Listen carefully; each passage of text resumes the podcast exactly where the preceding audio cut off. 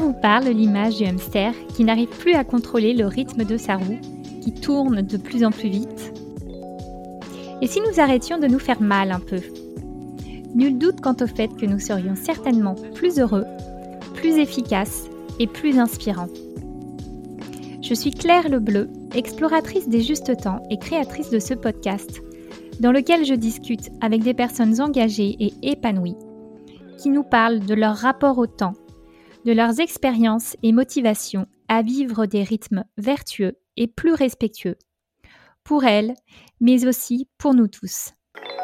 Aujourd'hui, j'ai le plaisir de rencontrer Céline Marty, doctorante en philosophie du travail et auteure du livre Travailler moins pour vivre mieux, dans lequel elle nous invite à interroger notre rapport au travail, sa place dans notre quotidien et ses conséquences. Un livre qui s'inscrit dans un contexte d'urgence écologique et qui nous invite à reconsidérer la place du productivisme et de la surconsommation dans nos vies. En effet, n'y a-t-il pas d'autre façon de produire et de travailler qui soit plus respectueuse de notre nature humaine et du vivant, et qui ne soit pas uniquement réservée aux plus aisés? Un grand merci Céline d'avoir accepté mon invitation. Est-ce que tu pourrais nous en dire un petit peu plus sur ce qui t'a amené à écrire ton livre Au début, euh, mes recherches portaient en master euh, sur les théories de la démocratie. Et je m'intéressais aux formes euh, de participation citoyenne alternative à la démocratie représentative classique, à ce qu'on appelle la civic tech, donc des outils numériques pour permettre de se réengager au quotidien plus facilement dans la vie locale, la vie politique. Et c'était notamment déjà le cas de la primaire populaire, par exemple, qui existait en 2017. Euh, et en fait, j'ai pris conscience que toutes les réflexions un peu abstraites sur la démocratie ne fonctionnent, disons, trouver leurs limites dans le fait qu'on n'interrogeait pas le temps que les individus avaient à consacrer à la démocratie et que ce temps et cette énergie, elle dépend forcément de leur temps travail et de leurs conditions de travail. C'est-à-dire que tout simplement, euh, si euh, on est épuisé par notre euh, semaine de travail, on ne va pas prendre de temps pour la vie politique, pour la démocratie, pour s'engager soi-même. et donc j'avais l'impression qu'il fallait penser voilà, le travail comme une sorte de condition matérielle de la démocratie, parce que sinon tous nos propos sur la vie politique, ils restent assez abstraits et assez même détaché de ce que vivent les gens au quotidien, à savoir euh, bah, les gens sont fatigués par leur travail, euh, par leur journée de travail, aucune envie de parler politique quoi. Et donc euh, je me suis intéressée au travail à partir de ce biais-là, en ayant conscience un peu de, de cette insuffisance de, pour penser sinon la démocratie. Et donc pour moi l'enjeu aussi derrière le, travail c'est de repenser comment on peut voilà, participer au, au, pouvoir politique aussi et construire une société euh, plus juste aussi à partir, euh, en tenant compte de l'expérience de travail euh, telle qu'on la vit au jour le jour. Et donc, c'est comme ça que j'ai découvert les ouvrages de Dominique Méda, qui est très présente aujourd'hui dans, le débat public sur le travail, et qui est elle-même inspirée d'André Gors, qui est aujourd'hui l'auteur sur lequel je fais ma thèse. Tu peux nous en dire un petit peu plus sur ce monsieur et notamment sur son œuvre Métamorphose du travail, qui reste, bah, je trouve, furieusement d'actualité alors qu'il l'a écrit il y a une trentaine d'années quand même. Oui, tout à fait. Euh, c'est la première œuvre euh, que j'ai lue de lui, Métamorphose du travail, euh, publiée pour la première fois en 88, qui est aujourd'hui une œuvre assez facile à trouver parce que ça a été réédité. Et en fait, on y trouve déjà une critique de l'omniprésence du travail, de l'omniprésence de l'objectif politique de créer des emplois. À quoi bon? Déjà, lui, en 88, il dit Mais à quoi bon créer des emplois de promeneur de chiens. il prend pas cet exemple-là. Il dit que euh, on a recréé une forme de domesticité euh, en créant, en incitant à la création d'emplois de services, euh, en permettant aux ménages les plus aisés de défiscaliser. Les, les, sommes versées quand ils embauchent quelqu'un avec l'échec emploi-service par exemple, etc. et déjà lui à l'époque il dit mais quelle est la société euh, vers laquelle on va euh, On va avoir une société duale où il y a des travailleurs stables à temps plein, euh, bien qualifiés, qui, peuvent, qui ont la chance encore d'avoir un CDI, etc. Et des travailleurs précaires qui auront pour fonction d'être leurs serviteurs, de leur apporter des sushis et de faire le ménage chez eux à temps partiel, avec quelques heures par-ci par-là, sans emploi stable. Et voilà le marché de l'emploi vers lequel on va. Et en fait, c'est assez incroyable de, se rendre compte que tout ça, c'est tout à fait d'actualité. oui, il était très visionnaire sur les transformations du marché de l'emploi. Et c'est aussi l'un des premiers en France à avoir relié la critique sociale euh, du capitalisme, la critique anticapitaliste euh, à l'écologie politique, en disant on ne peut pas penser l'écologie sans critiquer la façon dont le marché capitaliste est organisé, à savoir produire toujours plus pour faire toujours plus de profit quand on parle d'écologie en disant euh, il faut changer un peu notre consommation, consommer moins, ou alors il faut, euh, je ne sais pas, euh, faire des petits gestes pour sauver la planète. Pour lui, c'est superficiel face au vrai problème qui est l'organisation de la production et du marché.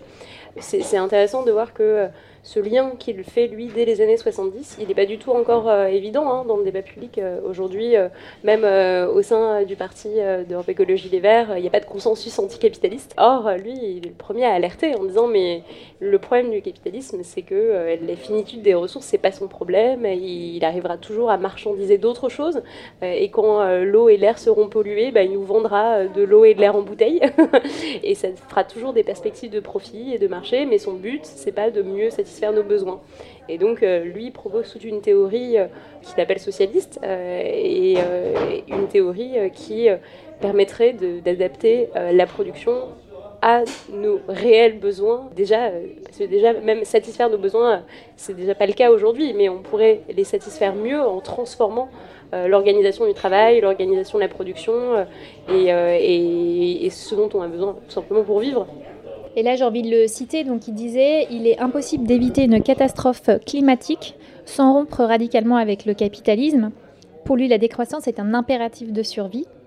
Et donc, il opposait, c'est ce que tu as abordé, la croissance destructrice à la, à la décroissance productive. Quelle est la définition du mot décroissance? C'est un mot qui peut faire peur. Tout à fait, il fait peur parce que on l'assimile souvent à euh, des souvenirs de l'URSS. On dit qu'on va avoir euh, des magasins vides, euh, qu'on n'aura plus de vacances ou des choses comme ça. Or, la décroissance telle que la présente l'écologie politique, c'est vraiment de concevoir une autre façon de satisfaire nos besoins, une façon qui ne soit pas orientée absolument par la croissance du PIB, qui est un peu l'objectif actuel de nos politiques. et donc, ça, ça consiste à dire qu'on peut euh, produire moins, mais produire mieux. On peut euh, avoir une production alimentaire, industrielle, euh, même en termes d'énergie pour nous chauffer au quotidien, ou d'énergie pour faire fonctionner nos appareils on peut en produire moins, mais de meilleure qualité, de sorte à en produire moins. Aujourd'hui, il y a une sorte de, prise de conscience du gaspillage de la production euh, alimentaire, de la production euh, de l'habillement, euh, de l'électroménager, etc. Mais en fait, on prend conscience qu'on gaspille, mais on change rien à nos modes de production. On ne va pas vers un système où il y a moins de fast fashion ou de choses comme ça. On laisse ces industries euh, perdurer en se disant bah dans le fond euh, c'est leur problème s'ils font de la fast fashion. Et non, c'est pas leur problème. Euh, c'est tellement de travail humain gaspillé. C'est aussi bien le, travail humain, la force, l'énergie de travail de tous les vendeurs chez H&M que toute la force de travail qui a été nécessaire pour produire en fait ces vêtements.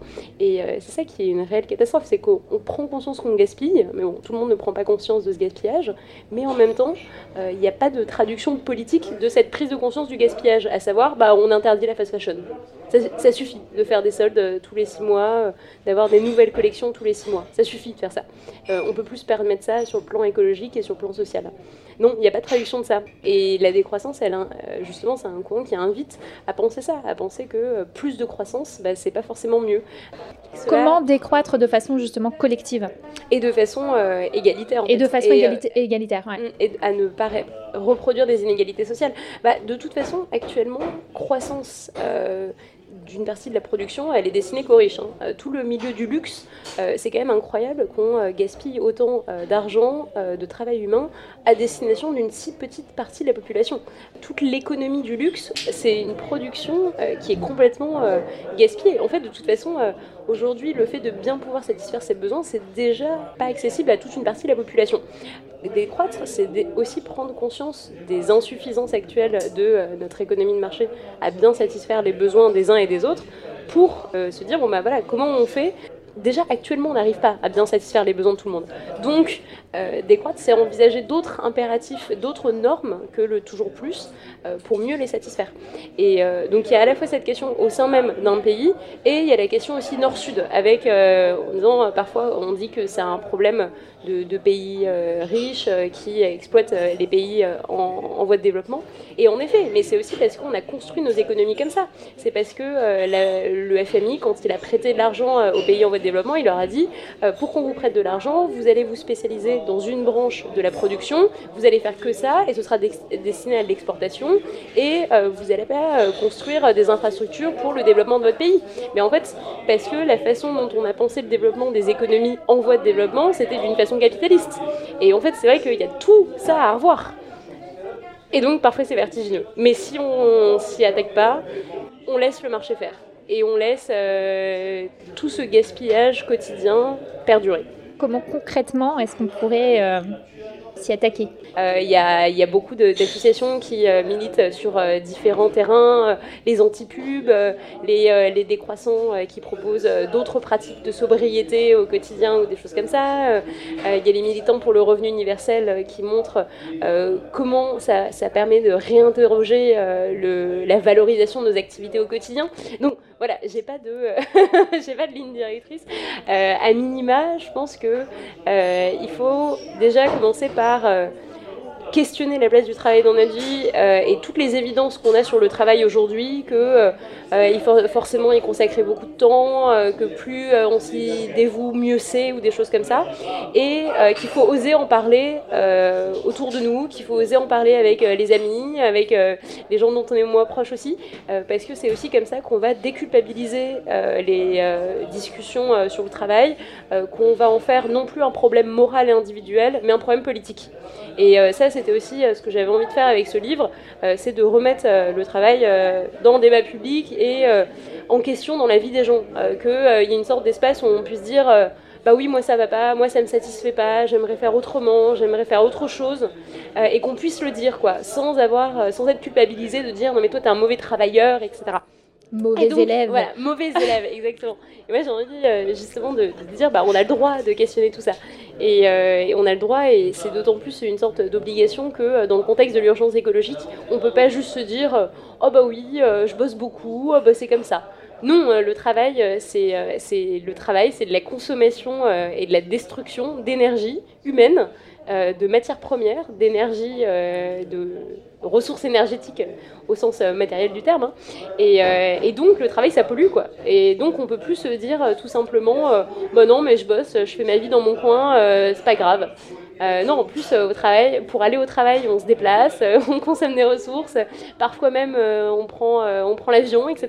Et donc, tout ça, il faut le penser aussi. déjà, ce que j'ai essayé de faire avec ce livre, c'est de déclencher ces discussions sur le travail.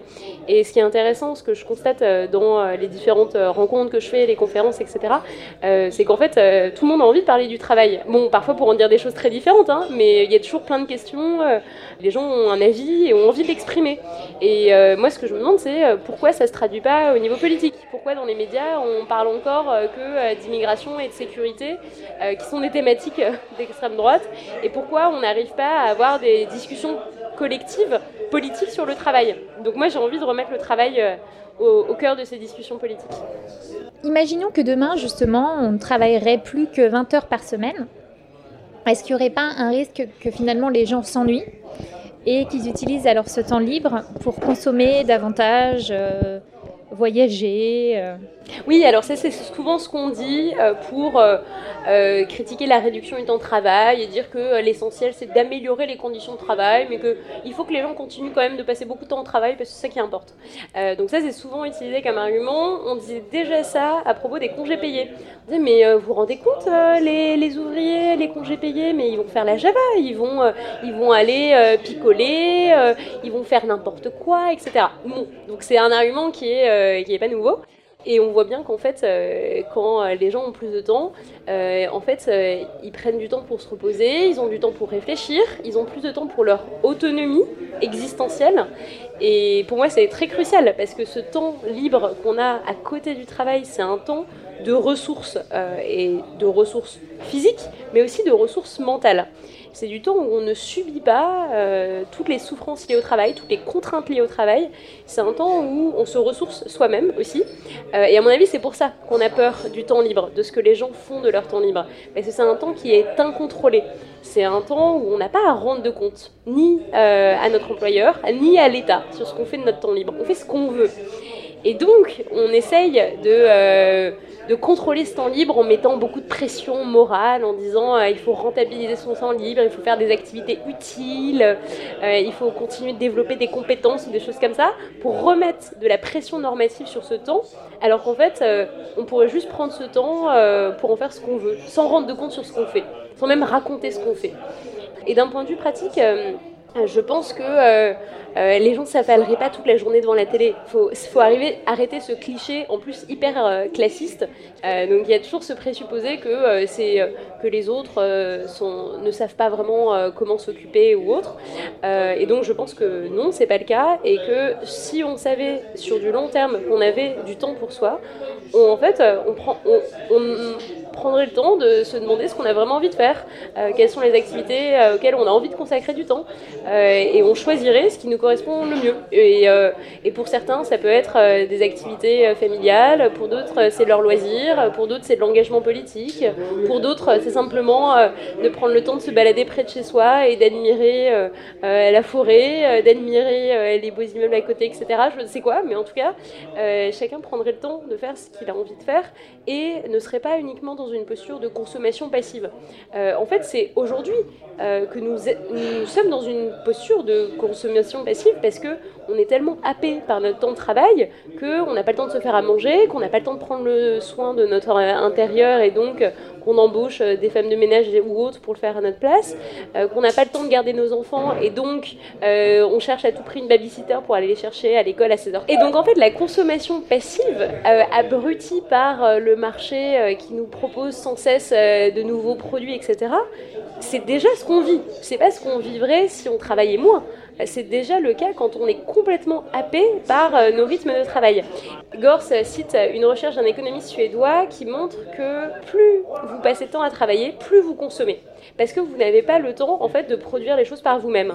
Vous n'avez pas le temps de vous faire manger, donc euh, la solution de facilité, c'est de se faire euh, livrer un truc ou d'acheter un truc tout prêt au supermarché. Et en plus, c'est des produits qui nous sont vendus très très cher. Et donc, comme ils nous, ils nous sont vendus très cher, on est obligé de travailler plus pour avoir plus de ressources économiques pour se les payer. Alors qu'en fait, euh, en travaillant moins, on peut adopter aussi un mode de vie plus frugal et plus sobre, où on peut réduire notre consommation de plein de choses. Euh, si vous êtes moins épuisé par votre travail, vous n'aurez peut-être pas besoin euh, de vacances qui coûtent hyper cher. En fait, si ça va bien au quotidien, etc., vos vacances luxueuses ou à minima où vous faites plein de dépenses pour compenser de la dure vie que vous avez toute l'année, bah, vous en ressentez moins le besoin parce qu'en fait, euh, vous êtes euh, plus, euh, plus épanoui et plus en phase avec vous-même et vous avez moins besoin de consommation ostentatoire aussi. Cette frénésie de consommation, elle va de pair avec la frénésie du temps de travail et du rythme qu'on vit au travail. On est tellement habitué à ce que ce soit toujours plus, etc., aussi bien au travail que dans la consommation, que ça nous semble normal. Mais quand on prend le temps en fait, de réduire aussi bien notre temps de travail, euh, bah, on se rend compte qu'on euh, n'a pas besoin d'acheter autant de trucs, euh, qu'on n'a pas besoin de faire les soldes de façon aussi frénétique, etc. Et même en plus, ce rythme nous est en horreur. quand on commence à, prendre un peu plus de repos, etc., et qu'on se retrouve dans une rue commerçante pendant les semaines de soldes, tous, ces, tous ces gens qui courent partout, ça nous fatigue d'avance. Donc oui, je pense que l'enjeu, c'est de, ralentir, mais aussi bien euh, dans notre euh, travail que dans notre euh, consommation. Et ça ira de pair. L'enjeu, c'est toujours la confiance ou non qu'on a dans les autres. Et donc, euh, quand on euh, refuse de réduire le temps de travail parce qu'on présuppose que les, euh, les, autres ne feront rien, on a un présupposé négatif. Et en fait, un présupposé pessimiste. moi, je préfère avoir ce présupposé un peu optimiste, de croire qu'en fait, les gens sont tout à fait autonomes et savent ce qui est bon pour eux, savent ce qui est suffisant aussi pour eux. et s'ils n'étaient pas dans une frénésie du rythme de travail et de pub qu'on leur présente, ils préféreraient en faire moins aussi bien dans leur travail que dans leur consommation, pour être aussi euh, peut-être plus au calme, etc. Mais par contre, c'est vrai que euh, ça impliquerait aussi une éducation peut-être au temps libre, une éducation à d'autres activités que le travail. Et par exemple, Gors proposait déjà que dès l'école, on apprenne à bricoler, à se faire à manger soi-même, etc., pour pas être dépendant de professionnels qui nous vendent des services déjà tout faits. si on savait déjà utiliser une perceuse, on serait peut-être un peu moins dépendant des uns et des autres qu'on essaye de trouver sur Internet pour nous poser une étagère. Et en fait, beaucoup de gens savent le faire, euh, beaucoup de gens savent bricoler, savent se faire à manger, etc. Parfois ils l'apprennent par eux-mêmes sur le tas, euh, parfois ils l'apprennent par euh, la transmission familiale. Et quand on sait faire ça, mais on, ressent une sorte d'autonomie existentielle, de fierté, on est content de savoir le faire tout seul. Et justement, Gors disait, ben, il faut, il faut s'éduquer à ce plaisir de faire les choses par soi-même. mais il faut du temps, il faut de l'énergie pour le faire. Et quand vous êtes complètement happé par votre rythme de travail, quand vous êtes fatigué par votre travail, bah, vous n'avez plus l'envie de faire ça. Et quand vous retrouvez du temps pour vous, bah, vous retrouvez du temps, du plaisir pour euh, ces choses simples aussi de la vie. Pendant le confinement, euh, les gens ont appris peut-être un peu à cuisiner, euh, ont eu le plaisir ou pas de, faire leur pain eux-mêmes, etc. Mais en tout cas, il y a une forme de plaisir comme ça à, faire les choses par soi-même. Et, et pour avoir ce plaisir-là, il faut avoir le temps de le faire. Mais à minima, ce qui est intéressant, c'est que euh, c'est le, plaisir de faire des activités diverses aussi.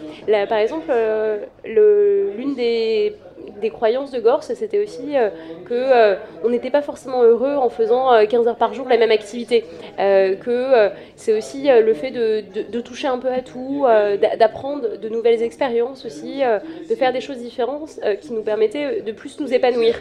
et il avait aussi cette, cette idée que la réduction du temps de travail était aussi possible parce que bah, on n'était pas forcément si productif que ça en étant 7 heures par jour sur la même tâche plutôt que 3 heures. Et qu'en fait euh, la multi-activité, faire d'autres choses que notre travail et faire aussi des tâches plus diversifiées dans notre travail, ça nous permettait d'être plus épanouis parce que euh, bah, on n'était pas euh, juste un robot à faire toujours la même chose toute la journée. Et il disait que ça, ça valait pour toutes les professions, que les chercheurs aussi avaient besoin de faire autre chose que leurs activités de recherche classiques, que les, voilà, les scientifiques, les journalistes ou autres, que c'était pas juste une question de travail manuel ou autre. Et, ça, je trouve ça intéressant de se dire, euh, bah oui, on est euh, des, êtres euh, humains curieux, on est, on est disons, stimulés par des choses différentes. et dans le fond, quand on nous demande toute la journée de faire la même chose, bah, ça nous use aussi psychologiquement à terme. On a envie de neuf, bah, c'est ça. Mais sauf que plutôt que de se reconvertir professionnellement, bah, on pourrait juste trouver du neuf, d'autres expériences dans la vie quotidienne aussi. Quel est ton avis sur le, sur le revenu universel?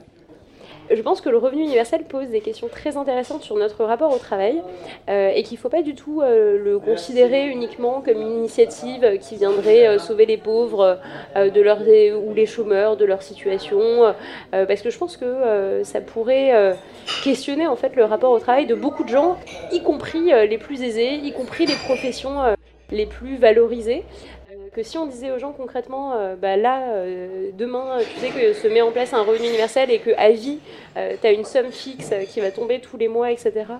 et donc, tu n'es plus obligé de faire tes choix professionnels en fonction du caractère lucratif ou non de ton emploi, du marché ou autre. Qu'est-ce que tu choisis de faire? Euh, et je pense que euh, même les cadres des, euh, des professions aisées, peut-être qu'ils choisiraient de se mettre à mi-temps pour faire autre chose, peut-être qu'ils se reconvertiraient, et que ça pourrait changer le rapport au travail de tout le monde, en fait. je pense qu'il ne faut pas voir le revenu universel uniquement comme euh, une fusion des allocations sociales pour les plus démunis. C'est pas ça. C'est vraiment une institution qui nous permettrait de euh, changer les rapports euh, au travail de toute la société et de transformer profondément aussi le marché de l'emploi parce que il y a plein d'activités qui ne trouveraient plus de travailleurs parce que les gens auraient plus envie de les faire euh, euh, simplement pour payer les factures. Il y a des emplois qui sont horribles et qui pourraient être supprimés comme ça.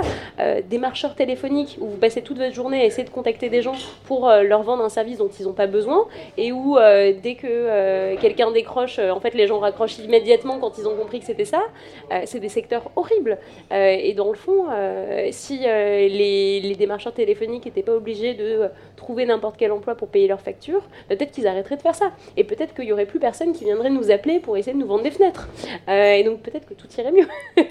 Mais en tout cas, le revenu universel, je trouve que ce serait une institution qui permettrait de transformer radicalement la société. Aujourd'hui, on pointe le taux de chômage comme un problème et de fait, il y a des millions de personnes au chômage et ça a des conséquences économiques et sociales sur leur vie dramatique. Mais c'est parce qu'on est dans un système qui a fondé euh, la protection sociale sur l'emploi marchand, rémunéré, déclaré, à temps plein et à vie. Si on n'était pas dans ce système de protection sociale, si on avait euh, un revenu universel, si on avait accès à euh, une protection sociale autrement que par l'emploi marchand rémunéré euh, en fonction de ce que le marché capitaliste nous propose comme emploi, on pourrait faire les choses différemment. Donc bien sûr, aujourd'hui, dans notre système social, le chômage est un problème, mais il est un problème parce qu'il a été construit comme problème dans un système euh, où l'emploi a autant euh, d'importance. Euh, et l'emploi, c'est toujours un emploi déterminé par le marché capitaliste et le marché public. Ce que l'État et ce dans quoi les, les entreprises privées daignent investir. Mais il y a plein d'activités utiles socialement, plein d'activités pour lesquelles les gens sont doués, qui ne sont pas euh, financés ni par euh, l'État euh, ni par le marché privé. on peut penser à tous ces artistes du dimanche qui aimeraient peut-être pouvoir plus s'y consacrer et qui ne peuvent pas parce que ce ne sont pas des activités rentables. Et ça, c'est très triste aussi, que toutes ces activités-là, elles ne puissent exister que parce que parfois sous la forme d'associations qui prennent soin des chats du quartier, des chats errants, etc. Mais du coup, c'est des gens qui prennent sur leur temps à côté, sur leurs ressources physique, euh, mentale, psychologique et leurs ressources financières pour faire ces activités-là qui ne sont en fait euh, valorisées par euh, aucun marché, ni privé ni public.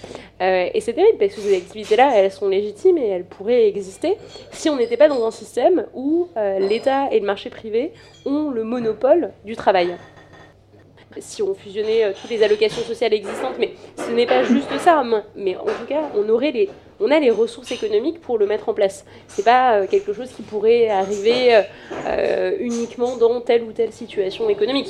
En fait, on peut le mettre en place. Il faut juste la, volonté politique, une sorte de nouveau contrat social aussi pour le mettre en place. Mmh. Ouais, et puis je pense aussi que le revenu universel, en tout cas. nous permettrait d'une façon collective de bien se rendre compte finalement de nos réels besoins.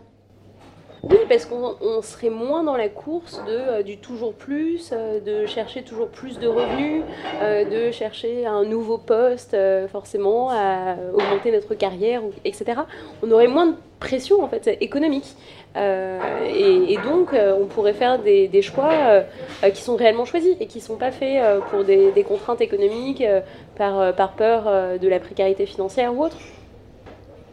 Est-ce que tu as des exemples de, de sociétés qui ont euh, déjà commencé cette transition, on va dire, vers une décroissance productive euh, on pourrait dire que dans les pays nordiques, par exemple, euh, la réflexion sur le temps de travail et l'articulation du temps de travail avec les autres temps de vie est plus présente parce que c'est, par exemple, le fait de faire des heures sup et de rester tard au bureau, c'est pas du tout valorisé parce qu'on considère que c'est par manque d'organisation qu'on n'a pas bien fait toutes ces tâches et qu'à l'inverse, un bon travailleur, il sait s'arrêter à 17h.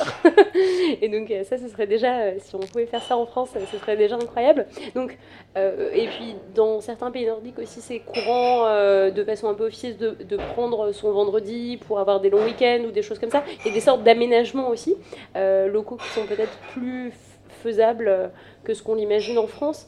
Il y a la semaine de 4 jours qui est déjà mise en place en Islande et qui fonctionne bien voilà, on, peut penser à des exemples comme ça. Il y a des expérimentations du revenu universel qui ont lieu dans différents territoires, euh, mais c'est jamais toute la société.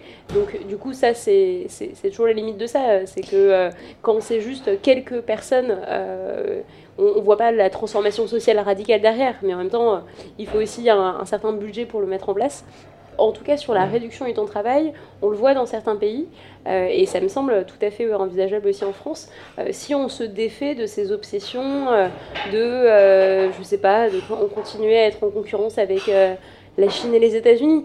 Est-ce que c'est vraiment ce qu'on nous souhaite en fait? Est-ce que c'est vraiment ce qu'on a envie de faire? Et parfois quand j'entends dans les médias ces objectifs-là, je me dis mais que c'est complètement décorrélé de, de notre réalité et de, des aspirations euh, des gens au quotidien. Euh, personne n'a envie euh, que le taux de croissance continue de grimper sans qu'on se pose des questions de à quoi bon. Quand vous voyez qu'aux États-Unis, oui, probablement dans les meilleures économies mondiales, mais qu'aux États-Unis, vous pouvez mourir si vous n'avez pas de quoi payer votre insuline si vous êtes diabétique on va dire à quoi bon? À quoi bon tout ça en fait? Euh, Si vous n'avez même pas de protection de santé euh, qui vous permet de survivre. Donc bon, il, faut déjà tellement se, défaire d'impératifs de, euh, économiques qu'on nous présente comme des nécessités absolues, etc. mais je pense qu'on est capable de se défaire de ça. Mais c'est un choix politique aussi. Ouais il y a un article du Monde diplomatique qui est sorti en juillet euh, qui s'appelle Travailler moins pour polluer moins. Euh, et donc, euh, c'est des, chercheurs suédois et américains en économie, je crois, qui ont montré qu'une réduction du temps de travail de 1%, par exemple, réduisait de 1% les, les émissions de gaz à effet de serre par le ménage produire moins et travailler moins, ça permet euh, de faire euh, des économies euh, de ressources, une réduction aussi des déchets produits par l'activité de travail. Donc c'est crucial aussi pour ça. Et les recherches se développent un peu là-dessus en ce sens-là. Mais la question c'est aussi euh, est-ce qu'on raisonne euh, uniquement avec euh, le marché de l'emploi tel qu'il existe aujourd'hui et les emplois qui existent aujourd'hui? Ce que je veux dire, c'est que est-ce que réduire de 10% le temps de travail d'un publicitaire, ça change vraiment grand-chose? Hmm. Est-ce qu'on ne pourrait pas juste supprimer toute la pub.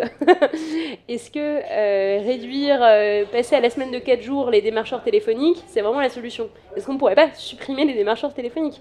Euh, Donc je pense qu'il faut être beaucoup plus radical dans nos réflexions sur le travail et pas considérer en fait euh, le, marché du travail et les emplois qui existent aujourd'hui comme euh, évidents et définitifs. En fait, euh, il faudrait qu'on ait une sorte de convention citoyenne pour le travail où on se met collectivement autour d'une table, comme on a fait pour le climat, en se disant quelles sont les activités pour lesquelles on a besoin de travail humain et quelles sont les activités qu'en fait on pourrait supprimer parce qu'elles sont nuisibles socialement, superflues écologiquement, etc. Et où on se dit il faut les supprimer, ça suffit, on arrête d'investir dans ces milieux-là on arrête même euh, de mettre des travailleurs dans ces milieux-là. À bas la pub. Donc nous, citoyens, Qu'est-ce qu'on pourrait concrètement faire pour aider à la mise en place donc, de cette transition à, ce moment-là, plus à, des niveaux d'échelle euh, moindres? Est-ce que tu aurais quelque chose à nous conseiller, donc quelque chose de simple à mettre en place Et après, ma deuxième question, quelque chose de plus ambitieux Il y a plein de choses euh, qu'on peut faire au quotidien euh, déjà pour se défaire de ces impératifs-là euh, un peu normatifs, économiques, théoriques et qui valorisent à tout prix le travail. on peut essayer voilà, d'être, enfin, de se défaire de notre idéologie productiviste, déjà mentalement, enfin, ça c'est déjà des questionnements qu'on peut avoir à une échelle individuelle et auprès de nos proches aussi, de, de, questionner toutes ces ces impératifs au quotidien, du toujours plus, euh, de... Euh, pourquoi? Qu'est-ce que ça m'apporte réellement pour, Qu'est-ce que ça m'apporte à moi concrètement tous les jours? Qu'est-ce que ça apporte euh, euh, à, à, mon environnement proche, à ma famille. Euh. Donc déjà, mm. au quotidien, euh, et d'ouvrir les yeux on peut et d'être honnête avec voilà. qu'est-ce que ça... Mm. Et en plus, et permettre cette discussion-là, parce que déjà, je pense que s'il y a cette prise de conscience aussi individuelle, on peut changer pas mal de choses aussi.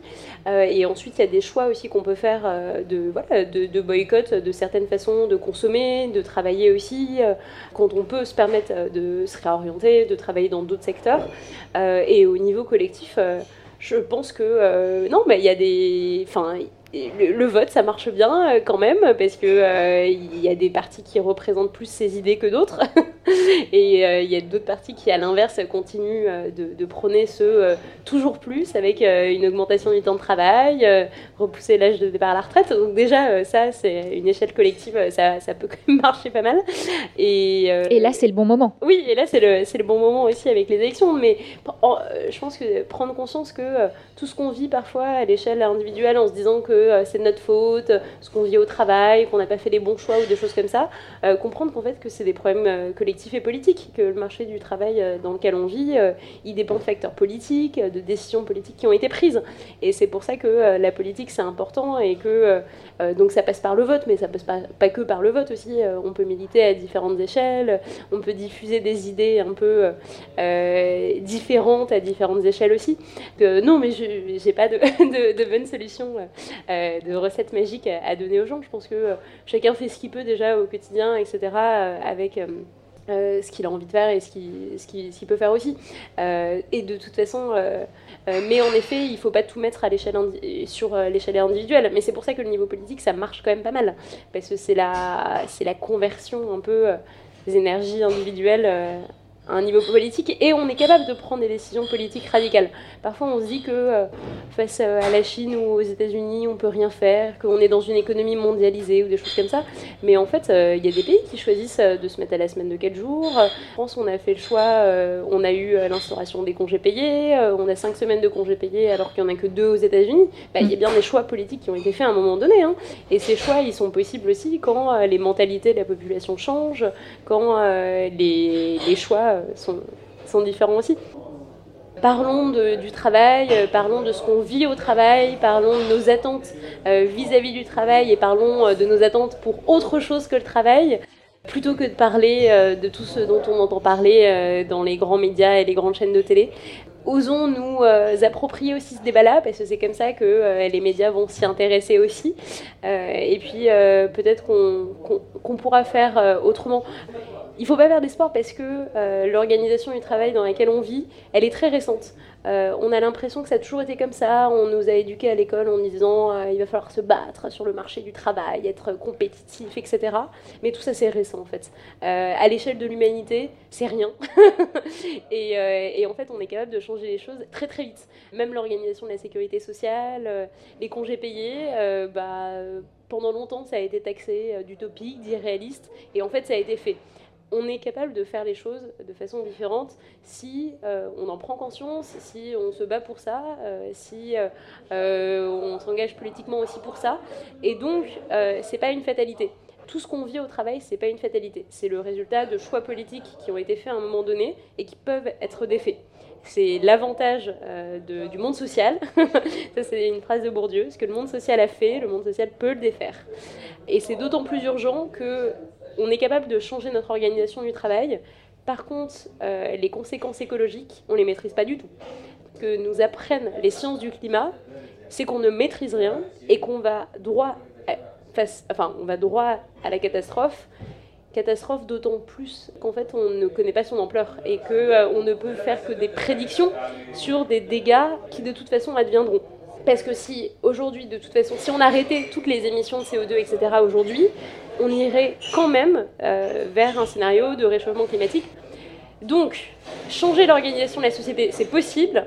Par contre, euh, maîtriser le climat, ça l'est pas. On va vraiment vivre ces prochaines décennies hein, et les générations futures euh, dans un monde radicalement différent de ce que nos parents ont connu.